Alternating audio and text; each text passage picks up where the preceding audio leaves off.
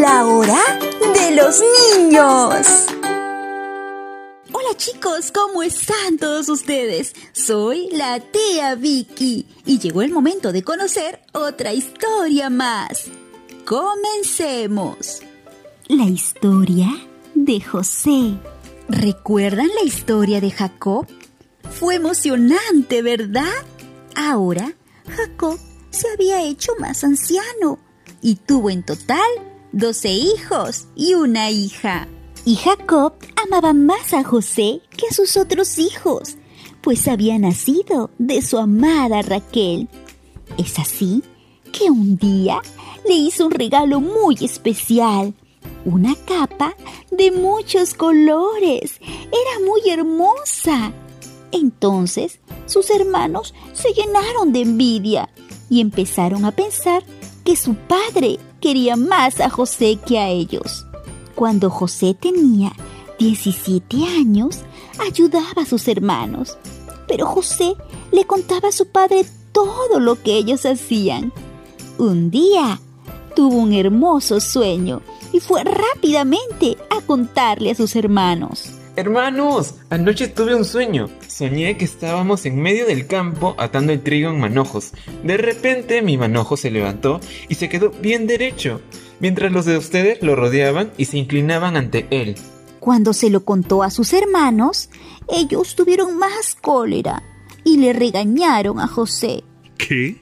¿Ahora resulta que vas a ser nuestro rey y nuestro jefe? Y por causa del sueño y por todo lo que decía, empezó a crecer en el corazón de sus hermanos un resentimiento muy fuerte en contra de José. Es así que él tuvo otro sueño y también corrió a contárselo a sus hermanos. Pero esta vez también su padre estaba presente. Fíjense que tuve otro sueño. Resulta que esta vez el sol, la luna y once estrellas se inclinaban ante mí. Cuando su padre lo escuchó, lo reprendió y le dijo, ¿Qué clase de sueño es ese? ¿Quieres decir que tu madre y tus hermanos y yo mismo vamos a ser tus esclavos? Y sus hermanos le tenían envidia, pero su padre trataba de entender el significado de sus sueños. Un día, cuando los hermanos de José habían llevado las ovejas de su padre a los pastos verdes de Siquem, Jacob le dice José. Ya sabes que tus hermanos están en Siquén cuidando las ovejas. Quiero que vayas a ver si todo está bien y que regreses a contármelo. Y así José salió del valle de Hebrón y llegó a Siquem, pero no encontró a sus hermanos por ningún lado. Buscó y buscó y no los encontró. Poco después, encontró un hombre. El hombre le dijo que sus hermanos habían partido hacia Dotán. Entonces José aceleró el paso y corrió a buscar a sus hermanos. Cuando sus hermanos de lejos lo vieron, dijeron entre ellos, Vaya, vaya, aquí viene ese gran soñador. Vamos a matarlo y echarlo a algún pozo y diremos que algún animal feroz se lo comió. Ya vamos a ver si cumplen sus sueños. Y antes de que José llegara a donde ellos estaban, se pusieron de acuerdo para matarlo. Al oír esto, Rubén trató de librar a José de sus hermanos para luego llevárselo a su padre. Por eso les dijo, No está bien que lo matemos. ¿Para qué matarlo? Si quieren, échenlo en este pozo del desierto, pero no le hagan daño. Cuando José llegó a ellos, rápidamente le quitaron la capa de su padre y lo echaron en un pozo que estaba seco. Y Rubén se fue. Los hermanos se sentaron a comer. De pronto, algo escucharon empezaron a mirar y vieron que se acercaba un grupo de comerciantes. Era una caravana de ismaelitas que estaban camino a Egipto. Entonces Judá le dijo a sus hermanos, No ganamos nada con matar a nuestro hermano y luego tener que mentir acerca de su muerte. Nos conviene más vendérselo a estos ismaelitas. Después de todo, José es nuestro hermano, es de nuestra propia familia. Esta idea les pareció bien Así que cuando los comerciantes pasaron por allí, los hermanos de José lo sacaron del pozo y lo vendieron en 20 monedas de plata. Entonces los comerciantes se lo llevaron a Egipto.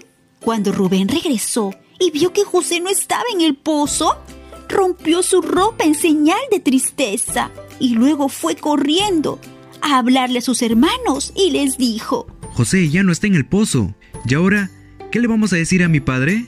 Entonces mataron un cabrito y con la sangre del cabrito mancharon la capa de José. Luego le llevaron la capa a Jacob y le dijeron que tal vez un animal feroz se lo había comido. Allí mismo Jacob rompió su ropa en señal de tristeza, se vistió de luto y durante mucho, mucho tiempo lloró por la muerte de su amado José. Todos sus hijos llegaron para consolarlo, pero él no quería que lo consuelen porque estaba demasiado triste por la muerte de su amado José. Cuando los comerciantes llevaron a José a Egipto, lo compró un hombre llamado Potifar. Él era oficial del rey y capitán de su guardia. A José le fue muy bien en la casa de su nuevo amo egipcio, pues Dios estaba con él. Potifar vio que Dios ayudaba mucho a José y hacía que todo le saliera bien. Por eso lo trató amablemente y lo puso a cargo de su casa y de todo lo que tenía.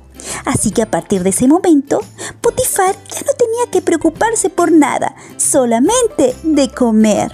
El tiempo pasó y José se había vuelto un hombre muy guapo y atractivo. Entonces, la mujer de su amo se fijó en él e insinuándose le decía, José, ven, acuéstate conmigo, solo será un momento. No, mi amo confía en mí, y es por eso que ha dejado todo a mi cargo. Estando yo al frente de todas sus riquezas, él no tiene nada de qué preocuparse. No me ha prohibido nada, y en esta casa nadie tiene más autoridad que yo. Pero usted es su esposa. Estar con usted sería pecar contra Dios.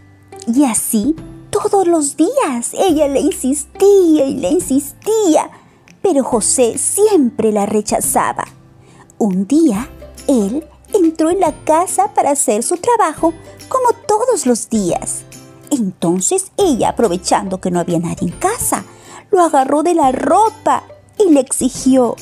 José, ven, anda, acuéstate conmigo.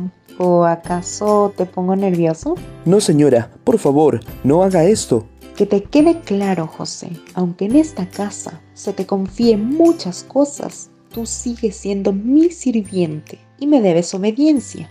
Pero José prefirió que le arrebatara la ropa y salió corriendo de la casa, huyendo. Entonces ella al verse con la ropa de José en las manos, llamó a gritos a los sirvientes y les dijo, Guardias, guardias, vengan aquí. Este hebreo que trajo mi esposo solamente ha venido a burlarse de nosotros. Se metió aquí, intentó abusar de mí, pero yo me puse a gritar con todas mis fuerzas. En cuanto me oyó gritar y pedir ayuda, salió corriendo y hasta la ropa dejó. Miren, ahí está su ropa tirada en el piso. Ella guardó la ropa de José hasta que regresara su esposo. Cuando Potifar llegó, ella le contó la misma historia. Al oír Potifar las quejas de su esposa, se enojó mucho. Entonces agarró a José y lo metió en la cárcel, donde estaban los presos del rey. Pero aún en la cárcel, Dios siguió ayudando a José y dándole muestras de su amor, pues hizo que el carcelero lo tratara bien y así el carcelero puso a José a cargo de todos los presos y de todos los trabajos que allí se hacían. El carcelero no tenía que vigilarlo, porque Dios ayudaba a José y hacía que todo le saliera bien. Algún tiempo después, el jefe de los coperos y el jefe de los panaderos ofendieron al rey de Egipto. Entonces el rey se enojó mucho y los puso bajo vigilancia en la cárcel donde estaba José preso. El capitán de la guardia los dejó al cuidado de José. Pasó el tiempo y una noche el copero y el panadero tuvieron cada uno un sueño y cada sueño tenía su propio significado. Al día siguiente, cuando José llegó a verlos, los encontró muy tristes y les preguntó, ¿Por qué están hoy tan tristes? Resulta que ambos tuvimos un sueño, pero nadie puede decirnos qué significa. Vamos a ver, cuéntenme sus sueños y Dios nos dirá lo que significan. El primero en contar su sueño fue el copero y le dijo, En mi sueño yo veía una planta de uvas que tenía tres ramas. Tan pronto como las ramas brotaban, las uvas maduraban, y yo tenía en mi mano la copa del rey. Así que tomaba las uvas y las exprimía en la copa, y luego se la daba al rey. Dime, José, ¿qué significa esto? Las tres ramas son tres días. Eso quiere decir que dentro de tres días el rey te perdonará y te devolverá a tu cargo, para que le vuelvas a servir como su jefe de los coperos. Por favor, cuando todo esto suceda, no te olvides de mí. Tan pronto puedas, háblale de mí al rey y sácame de esta cárcel. Yo soy hebreo y me trajeron aquí a la fuerza, aunque no hice nada para merecerlo. Cuando el jefe de los panaderos vio que José le había dado un significado muy bueno al sueño del copero, se animó y le dijo, yo también tuve un sueño. Sobre mi cabeza habían tres canastas de pan. La canasta de más arriba tenía los mejores pasteles para el rey. Sin embargo, las aves venían a comérselos. Dime, José, ¿qué significa esto? Las tres canastas son tres días. Eso quiere decir que dentro de tres días el rey mandará que te cuelguen de un árbol. Allí los buitres se comerán tu cuerpo.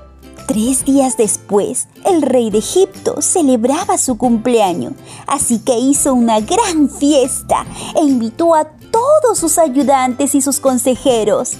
Allí, delante de sus invitados, el rey mandó a sacar de la cárcel al jefe de los coperos y al jefe de los panaderos.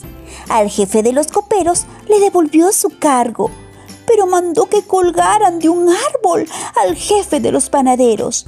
Y así se cumplió lo que José les había dicho. Sin embargo, el jefe de los coperos se olvidó completamente de José.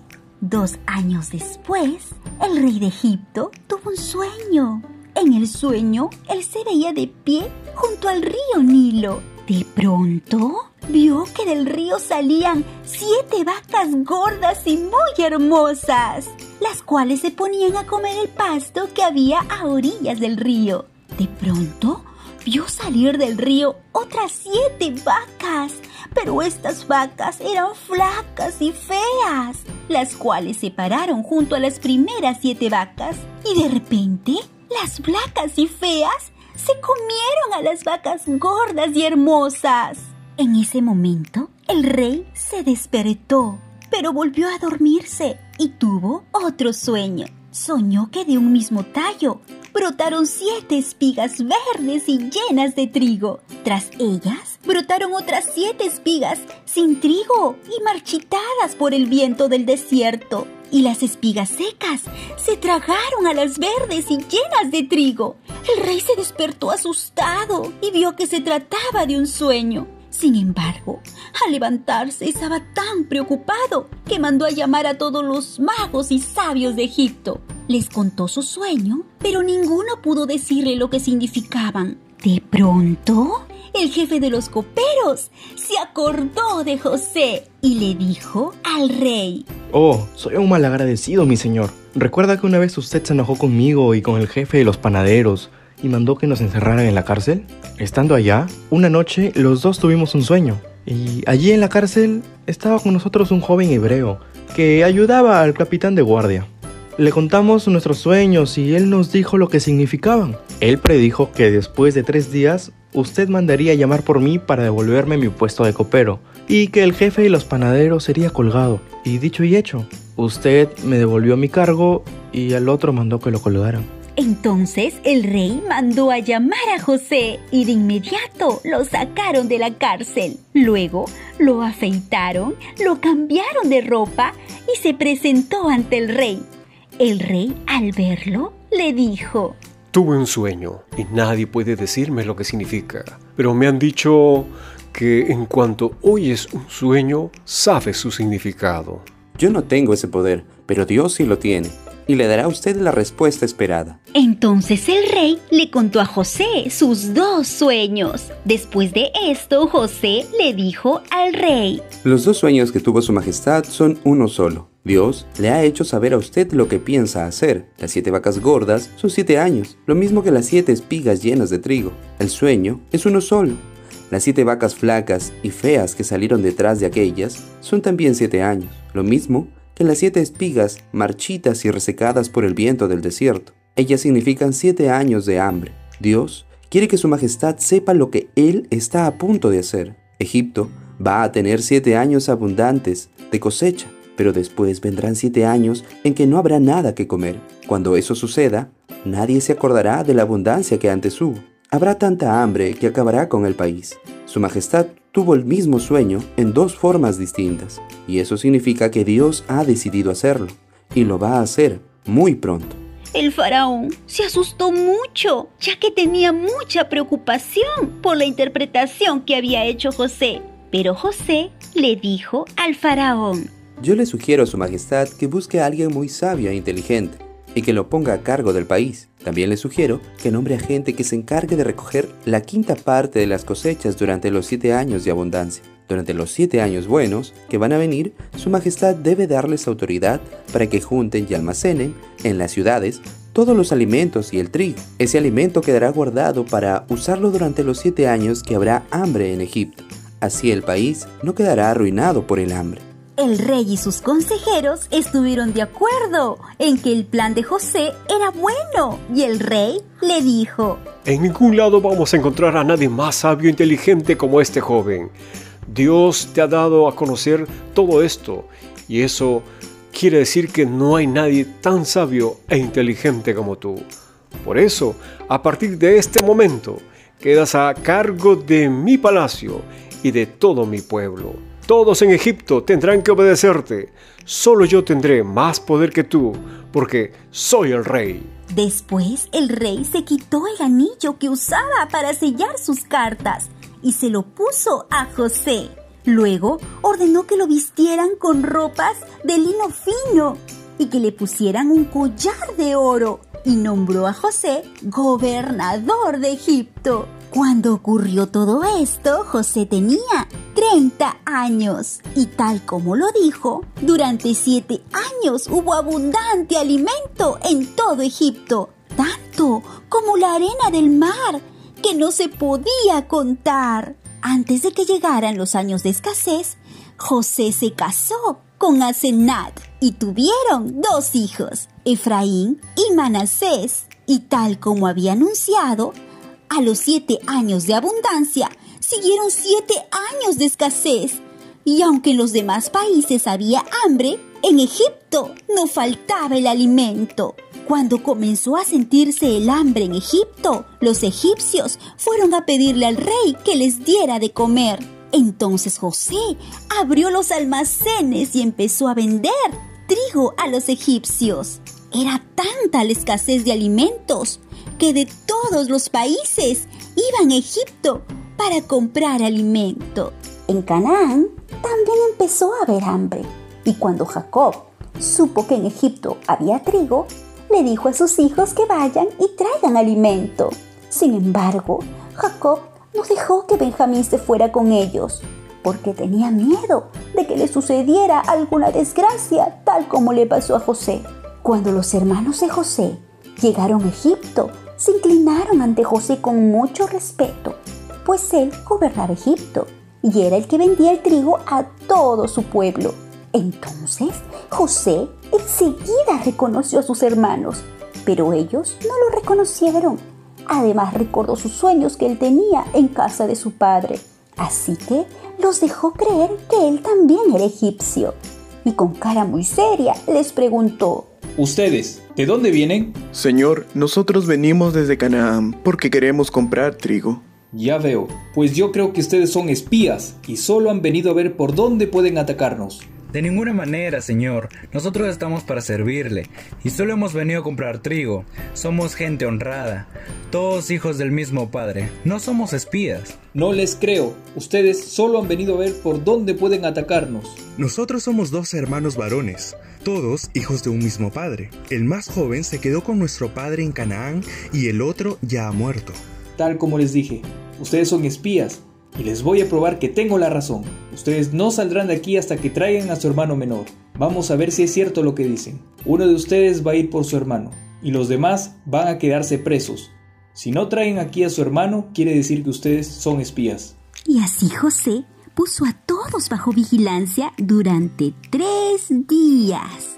Y pasado ese tiempo, les dijo, Yo creo en Dios. Si ustedes realmente son gente honrada y quieren seguir con vida, hagan lo siguiente. dejen aquí a uno de ustedes y vayan los demás a llevarles trigo a sus familiares, pues deben estar muriéndose de hambre. Pero tienen que traerme a su hermano menor, así veré si es cierto lo que dicen.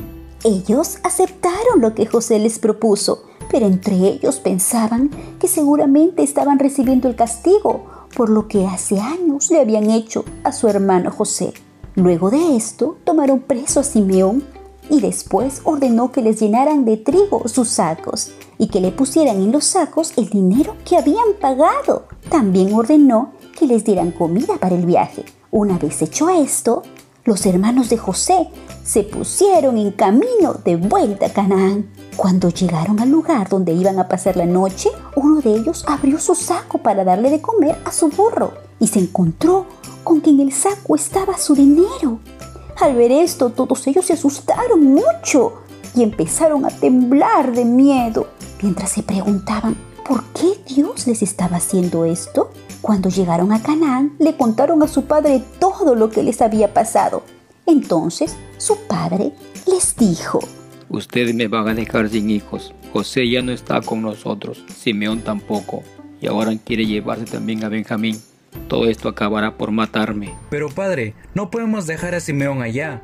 Deja que vaya con nosotros. Yo lo protegeré con mi propia vida. Mi hijo no va a ir con ustedes. Ya su hermano está muerto y solo me queda él. Si algo llega a pasarle en este viaje, viviré triste por el resto de mis días. Pasó el tiempo y en todo Canaán el hambre seguía aumentando. Así que cuando se acabó el trigo que ellos habían traído, su padre se preocupó y les pidió que regresaran a traer más alimento. Pero sus hijos le recordaron la condición para regresar a Egipto. Ante esto Jacob no tuvo más remedio que aceptar esa condición. Entonces los hijos de Jacob arreglaron muchos regalos, una doble cantidad de dinero y llevaron consigo a Benjamín y a toda prisa se fueron a Egipto.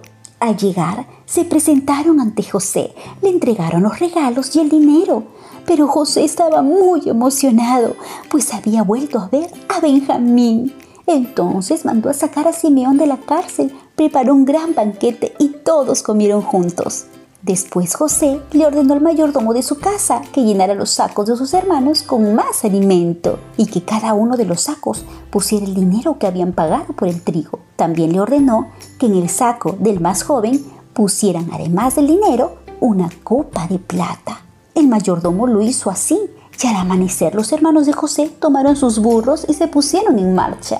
No habían avanzado mucho cuando de repente el mayordomo de José los alcanzó diciendo, ¿Por qué le han pagado mal a mi señor? Ustedes han robado la copa de plata de la casa de mi amo. ¿Por qué nos dice usted todo esto? Nosotros jamás haríamos algo así. A usted le consta que desde nuestra tierra trajimos de vuelta el dinero que encontramos en nuestros sacos. ¿Por qué habríamos de robar el oro y la plata de su señor?